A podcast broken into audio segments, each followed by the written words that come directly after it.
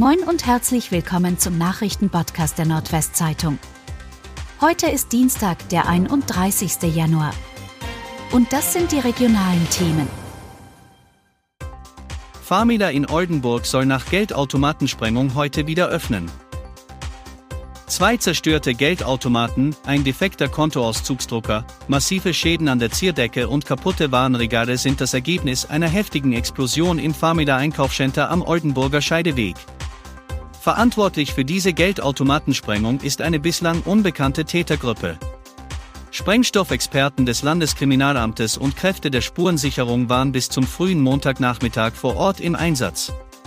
Die Bünding Beteiligungs AG, zu der der Farmider Markt am Scheideweg gehört, teilte mit, dass der Markt heute wieder für Kunden geöffnet sein soll.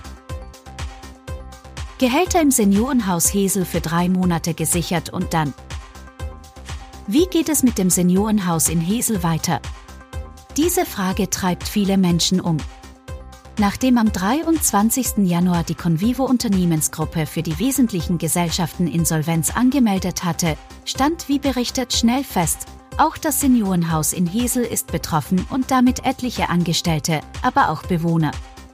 Erst einmal wurden Insolvenzverwalter bestellt. Für Convivo Live ist Rechtsanwalt Dr. Malte Köster verantwortlich und damit auch für das Heim in Hesel. Die Convivo führt die Insolvenz auf verschiedene Faktoren zurück. Potenzielle Investoren zeigen großes Interesse an Zykle Union und Prophete.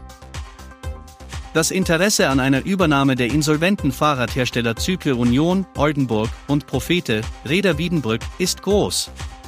Wie der vorläufige Insolvenzverwalter Manuel Sack am Montag mitteilte, liegen drei Wochen nach dem Start des Verkaufsprozesses für die Unternehmensgruppe mit ihren rund 450 Beschäftigten, davon 180 in Oldenburg, bereits mehr als zehn Erstangebote potenzieller Investoren aus dem In- und Ausland vor. Hoher Schaden bei Brand in Nordenham.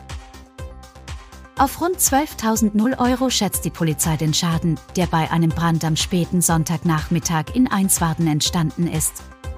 Das Feuer war gegen 16 Uhr und 30 Minuten Uhr in einem Zweifamilienhaus an der Ulmenstraße ausgebrochen.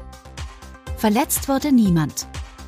Wie die Polizei mitteilt, stellte der 22-jährige Bewohner einen brennenden Adventskranz im Erdgeschoss fest. Zunächst versuchte er, das Feuer selbst zu löschen. Damit hatte er aber keinen Erfolg. Der Feuer griff zunächst auf den Tisch über und anschließend auf den gesamten Raum. Nach einer Verabredung auf einer Online-Verkaufsplattform wurde ein 29-Jähriger in Oldenburg überfallen. Mit einem Messer bedroht, gefesselt und ausgeraubt hat ein Mann einen 29-jährigen Oldenburger am Sonntagabend.